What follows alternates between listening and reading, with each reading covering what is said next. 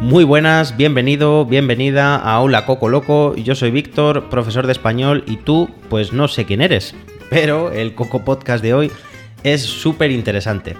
Hombre, claro, ¿no? Si, ¿no? si no fuera interesante, pues vaya, vaya mierda de podcast. En fin, bromas aparte, como ya sabes o no, el tema de esta semana son los idiomas, así que hoy vamos a hacer un repaso a las lenguas que se hablan en España. Sí, efectivamente, en España se hablan otros idiomas. ¿Cuántos? Pues aproximadamente 5 millones... No, no, hombre, tantos no, tantos no. Venga, vamos, vamos a comenzar con el podcast y lo vemos.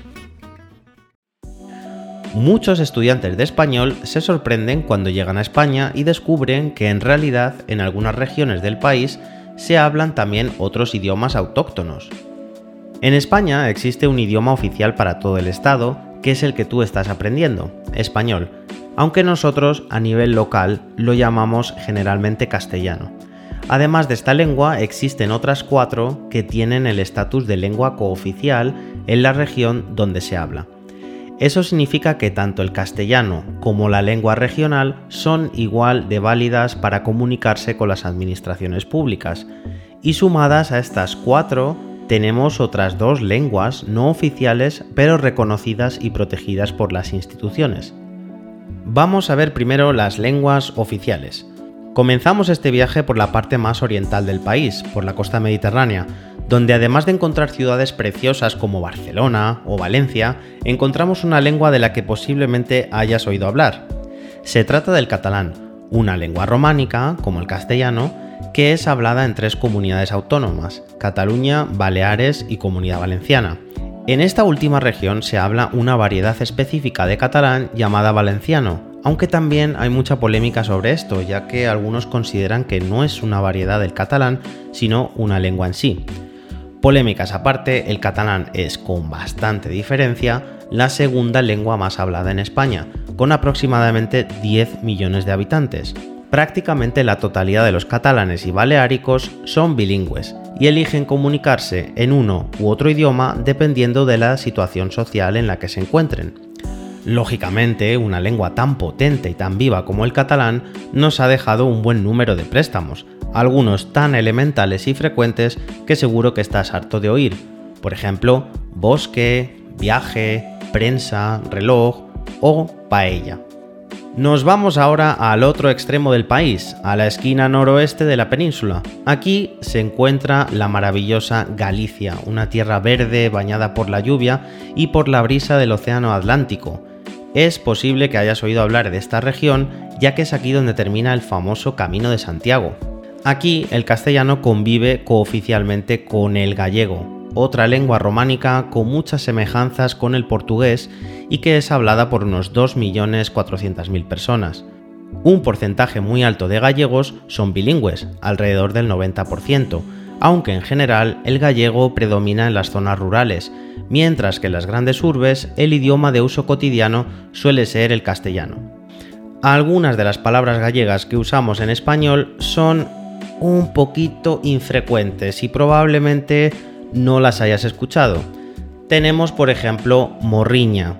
Tener morriña es el sentimiento de melancolía que sufres cuando echas de menos tu tierra. Otra palabra es vieira. La vieira es un molusco similar a la ostra y es muy popular en la gastronomía gallega. Continuamos nuestro viaje por el norte de la península y llegamos a otro paraíso verde, lluvioso y rodeado de misticismo que encierra uno de los mayores enigmas lingüísticos del mundo. Hablamos del vasco o euskera, la única lengua viva prerromana de la península, es decir, es una lengua indígena milenaria que sobrevivió a la invasión del latín y que ha permanecido viva hasta nuestros días. Es increíble. De hecho, ni siquiera es una lengua indoeuropea y no tiene relación con ninguna otra lengua conocida en el mundo. Es un auténtico misterio.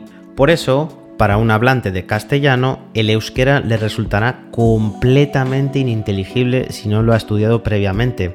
Es un caso diferente al gallego y al catalán, ya que normalmente los hispanohablantes sí que podemos entender parcialmente a alguien que esté hablando en estos idiomas. Aún así, para los hablantes y estudiantes de español, sí que hay algo en el euskera que les sonará muy familiar, es la fonética.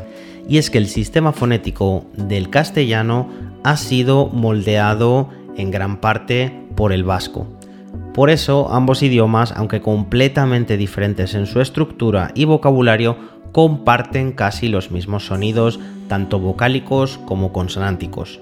El euskera es hablado aproximadamente por 700.000 personas en España, repartidas entre las comunidades autónomas de País Vasco y Navarra, y por unas 50.000 en Francia, en el País Vasco francés. A diferencia de otras regiones bilingües como Galicia o Cataluña, los hablantes competentes de vasco representan solo un tercio de la población de la región. Del euskera tenemos también varios préstamos en español, algunos muy frecuentes y elementales que seguro que ya conoces como izquierda, mochila o pizarra. Y la última lengua oficial es el occitano en su variante del aranés. El occitano o lengua de Oc se habla principalmente en el sur de Francia, pero también en una pequeña región de Cataluña llamada el Valle de Arán. Por eso aquí se llama aranés.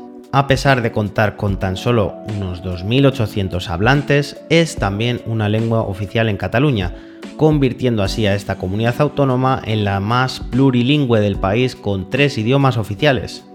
Y en el capítulo de lenguas reconocidas pero no oficiales tenemos en primer lugar el asturleonés, otra lengua románica que es hablada por alrededor de 100.000 personas, la gran mayoría en Asturias. Apenas existen préstamos del asturleonés en castellano, pero quizá el más reconocido sea la palabra guaje, que significa niño. Y en segundo lugar tenemos el aragonés, otra lengua románica hablada por unas 25.000 personas principalmente en el norte de Aragón.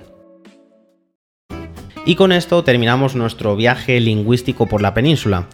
Espero que hayas entendido todo y como siempre te animo a comprobarlo a través de una prueba de comprensión que he preparado para este podcast. Puedes encontrar esta prueba y otros recursos para mejorar tu español en mi web aulacocoloco.com. Así que nos vemos.